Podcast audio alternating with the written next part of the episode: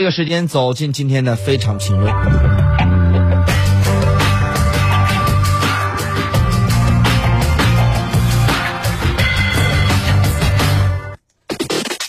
非常评论。那么就在十三届全国人大第四次会议闭幕之际啊，中美两国高层互动传来了重要的消息。应美方的邀请，中共中央政治局委员、中央外事工作委员会办公室主任杨洁篪、国务院兼外长王毅将同美国国务卿布林肯、总统国家安全事务助理沙利文将于三月十八号到十九号在美国阿拉斯加州首府安克雷奇举行中美高层战略对话。令人期待的首场中美高层对话终于来了，但如何看待这场重要的中美双边互动，还需要冷静分析。首先来看一下这次对话的定位。中国外交部的官方宣布是中美高层战略对话，那么这个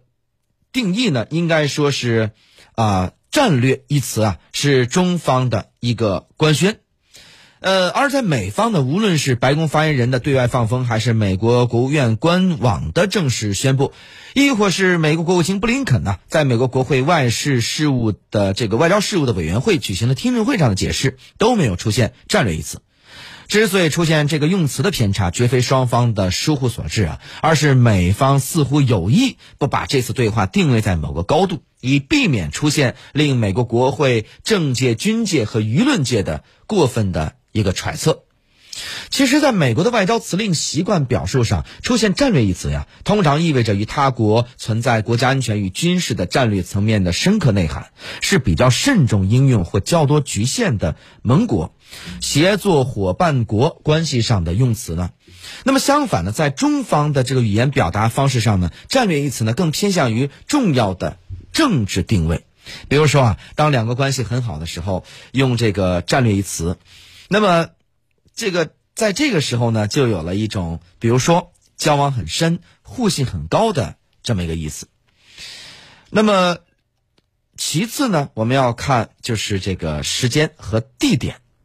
那么，恐怕这个时间和地点也很重要。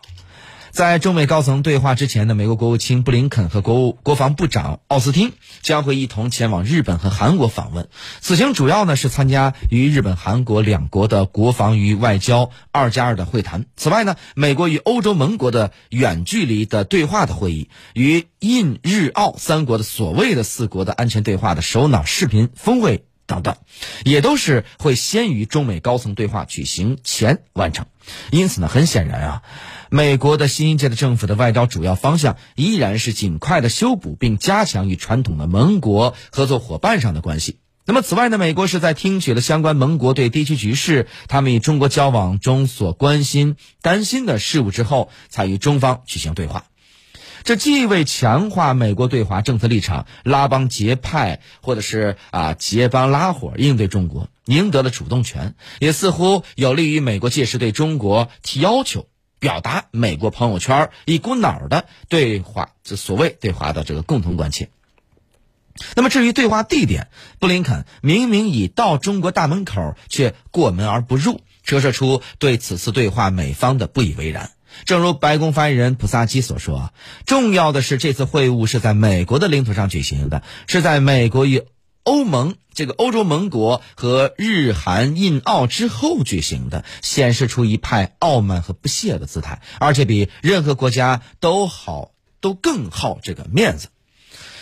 但是最最重要的是这次对话呀，啊的四位关键人物，这或许能够体现中美关系未来如何互动的潜在的趋势。毫无疑问，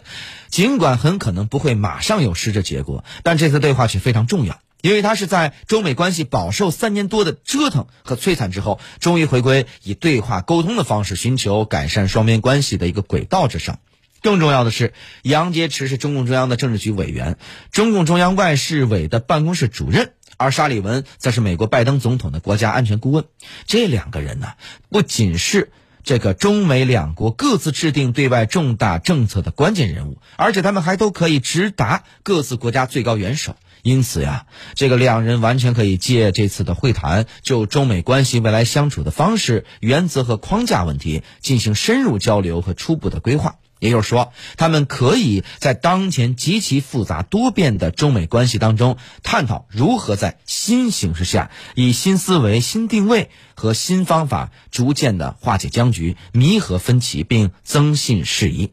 为今后两国逐步的恢复全面的接触，防止全面脱钩而探讨切实可行的对策。与此同时，中国外长王毅与美国国务卿这个布林肯呢，又完全可以借此机会，就更具体的、可以较快开展的事务性合作问题进行认真的探讨。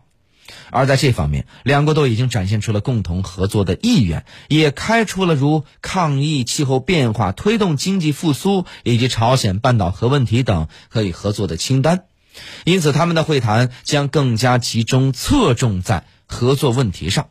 就可以就这个双边的合作议题展开更务实、更具体、更实效的讨论。可以认为啊，杨洁篪与沙利文是中美双边关系未来大政方针的谋划者，王毅和布林肯则是中美今后合作的推动者。两人这四个人呢，既有分工，也有合作。他们的工作是围绕恢复和发展中美关系问题的一个方向、两个层面而展开的。